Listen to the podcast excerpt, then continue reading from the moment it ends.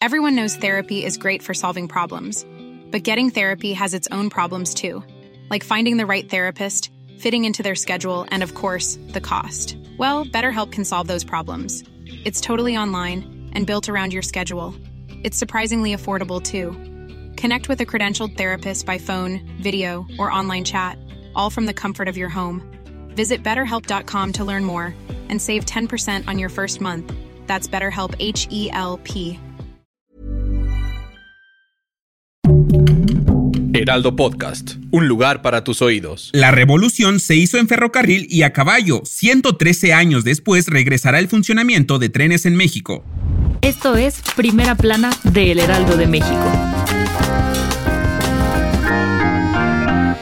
Este lunes 20 de noviembre se llevó a cabo el desfile por el 113 aniversario de la Revolución Mexicana, donde el presidente Andrés Manuel López Obrador ascendió de cargo a militares y marinos, entre ellos colaboradores cercanos que han encabezado las megaobras de infraestructura en su administración, como el general Gustavo Ricardo Vallejo, encargado del aeropuerto AIFA, quien fue ascendido a general de división ingeniero constructor del Estado Mayor. Entre los ascensos en tiempos de paz, premió a Miguel Eduardo Hernández, encargado de la operación de rescate a Evo Morales. La ceremonia, el tabasqueño también entregó condecoraciones a los deportistas de la delegación mexicana que ganaron 142 medallas en los Juegos Panamericanos de Santiago 2023. Y recordando el dicho, la revolución mexicana se hizo en ferrocarril y a caballo, el presidente defendió el decreto que publicó este lunes en el diario oficial de la federación para regresar el servicio de tren de pasajeros, pues mencionó que la revolución se hizo también en tren y que esto incrementará la movilidad de la población desde las principales ciudades de México hasta la frontera norte. ¿Cómo crees que ayude este nuevo transporte en México? Si quieres estar bien informado sobre las elecciones del próximo año, no te pierdas la cobertura Ruta 2024 a través de todas las plataformas del Heraldo de México. Escríbenos en los comentarios qué te parece este episodio.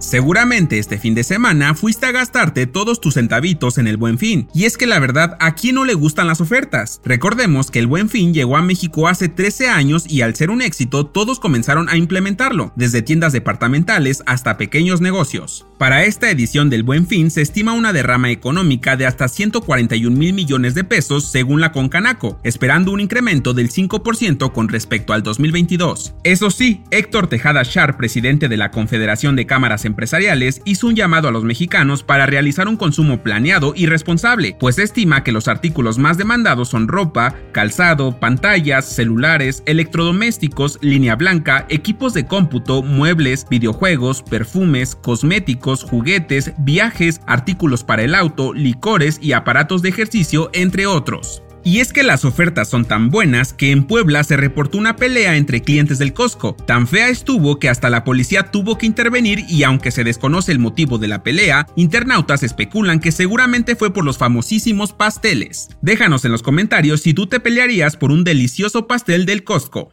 En otras noticias, se estima que la llegada del Frente Frío 11 llegue junto con una masa polar, por lo que se esperan muy bajas temperaturas, pues podrían llegar hasta los 8 grados centígrados. Así que ahora sí hazle caso a tu mamá y llévate el suéter. En noticias internacionales, en República Dominicana se reportaron 24 personas fallecidas debido a inundaciones y daños causados por las intensas lluvias que ha presentado el país. Además, se han visto afectadas más de 3.500 viviendas y cerca de 17.800 personas han tenido que ser desplazadas. La tragedia y número de víctimas podría aumentar con el pasar de las horas. Y en los espectáculos, la cantante colombiana Shakira, quien había sido acusada de fraude fiscal, se declaró culpable, pero no porque realmente lo sea, pues Shaki dice que ella siempre ha hecho las cosas bien, sin embargo, pensó en el bienestar de sus hijos y tuvo que aceptar un acuerdo con los jueces donde además de declararse culpable, tuvo que pagar 7.3 millones de euros para que su condena en prisión fuera reducida, pues de 8 años ahora solo estaría 3, pero si quería evitar pisar prisión, entonces tendría que pagar 432 mil euros, y como nuestra Shaki es una mujer que se sabe la de facturar, que dice, órale va, quedando libre de prisión y prácticamente sin represalias, no cabe duda que con dinero baila el perro. El dato que cambiará tu día. ¿Sabías que hoy, 21 de noviembre, es el Día Mundial de la Televisión? Resulta que este día, pero en el año 1996, tuvo lugar el primer Foro Mundial de la Televisión, donde participaron varias figuras reconocidas e importantes de la tele y desde ahí se reconoce a este gran invento. Otro dato curioso es que una de las emisiones más vistas a nivel mundial fue el aterrizaje en la luna del Apolo 11, pues se estima que cerca de 600 millones de personas lo observaron minuto a minuto. Y para conmemorar este día, déjanos en los comentarios cuál es tu programa favorito de televisión. Yo soy Arturo Alarcón y nos escuchamos en la próxima. Esto fue Primera Plana, un podcast del Heraldo de México. Encuentra nuestra Primera Plana en el periódico impreso, página web y ahora en podcast. Síguenos en Instagram y TikTok como El Heraldo Podcast y en Facebook, Twitter y YouTube como El Heraldo de México. Hasta mañana.